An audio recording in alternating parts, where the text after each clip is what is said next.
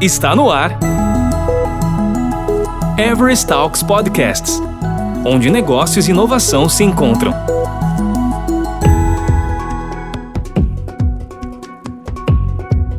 Dando sequência à série de podcasts sobre Data Driven, convidamos duas líderes de projetos da Everest para tratar de um tema cada vez mais fundamental e estratégico: como definir estratégias de dados na empresa. Com a palavra, Carla Lessa Amorim e Camila Neiva Disner. Olá, pessoal. Estamos de volta para falar de mais um assunto relacionado a Data Driven. Hoje nós vamos bater um papo sobre Data Strategy. As estratégias de dados, elas estão vinculadas às estratégias da empresa. Uma boa estratégia de dados considera o posicionamento da empresa no mercado, o segmento em que ela atua e certamente as estratégias que ela está estabelecendo para se manter competitiva e atuante dentro do mercado. As estratégias de dados são definidas conjuntamente com as estratégias corporativas da empresa. Existem duas perspectivas de, de estratégia de dados adotadas pelas empresas. Uma é uma estratégia designada de defensiva, muito adotada por empresas que são reguladas no mercado e ela tem foco mais em utilizar os dados para os controles da empresa. A outra perspectiva de estratégia de dados é a estratégia de dados ofensiva. Ofensiva porque é aquela em que a empresa vai buscar usar os seus dados para trazer mais receita para a empresa, para aumentar a participação da empresa no mercado, para conhecer melhor os clientes e o público, seu público-alvo. Então, temos essas duas perspectivas, a defensiva e a ofensiva. Qual que é a melhor? Não existe. O correto é a empresa buscar o equilíbrio entre as duas devemos considerar, ao elaborar a estratégia de dados, a famosa tríade que a gente até referenciou no nosso, na nossa conversa anterior. Considerar processos, pessoas e tecnologias ao estabelecer a estratégia de dados. Não é mesmo, Carla? É isso aí, Lessa. Além de, do estabelecimento dessa tríade, é importante também aplicar a democratização dos dados. Não faz sentido ter uma estratégia baseada em dados se esses dados eles não estão disponíveis a todas as camadas da empresa, desde o presidente até o vendedor lá na ponta. Quem precisa das informações para saber se atingiu a meta ou não? É o vendedor. Então ele precisa ter essas informações na mão. E como que a camada executiva vai saber se está sendo atendido essas metas estratégicas que foram estabelecidas? Então, todas as camadas da empresa precisam ter acesso à informação. Antigamente, a área de TI ela virava um gargalo nas companhias, porque todas as demandas, todas as necessidades de negócio eram geradas demandas para essas áreas de TI. Hoje não. Quando a gente fala de data strategy, esses dados, a gente já tem uma concepção de que esses dados precisam estar disponíveis a todas essas áreas. E por que, que é importante democratizar esses dados, né?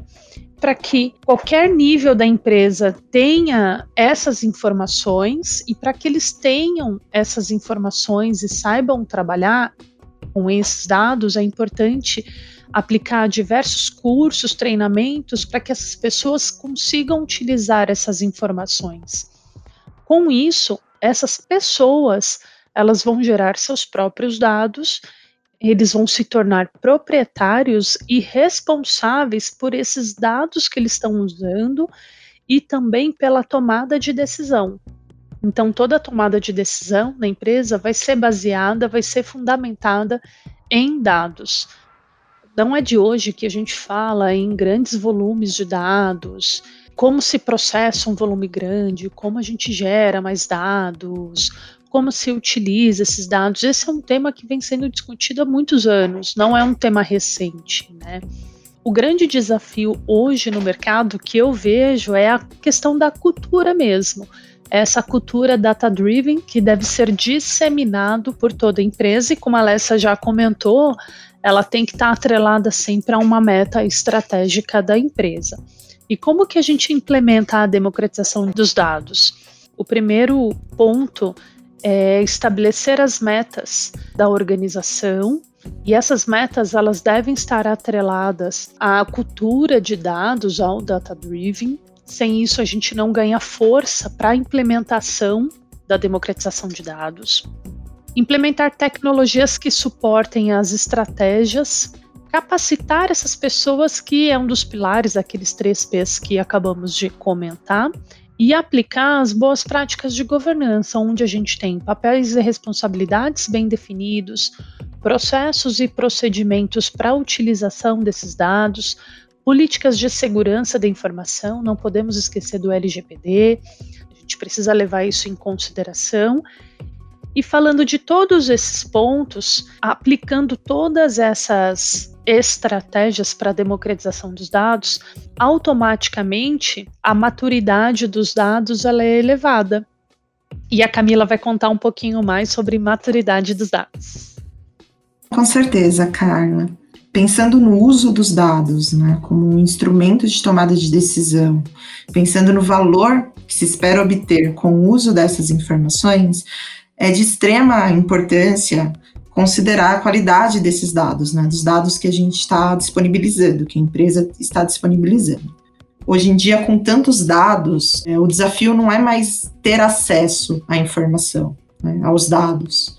O desafio é fazer bom uso deles, é, entender onde estão os dados que são relevantes para o negócio, conseguir identificar quais desses dados estão preenchidos, qual é a origem dessas informações, qual é a qualidade deste dado, para que se possa tirar o melhor uso dele.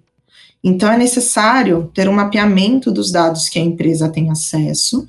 E, e então, identificando os dados que são relevantes para o negócio, cuidar e acompanhar dessa qualidade verificar, por exemplo, a confiabilidade das origens, é, o nível de preenchimento, é, aplicar regras para validações de, de conceitos de negócio, enfim, cuidar de todo o ciclo de vida desse dado, garantindo informação de qualidade que será disponibilizada para toda a empresa ter identificado quais dados são relevantes e quais necessitam de algum plano de ação ou já estão realmente prontos e maduros para serem consumidos pelos processos de, de negócio, os processos de tomada de decisão, são os benefícios primários de um processo de maturidade de dados. E dados maduros são o que suportam uma estratégia de dados eficiente. É, e dentre os pontos que a gente elencou aqui, como podemos identificar que as estratégias de dados estão sendo bem adotadas, elaboradas, com o próprio uso do dado, né?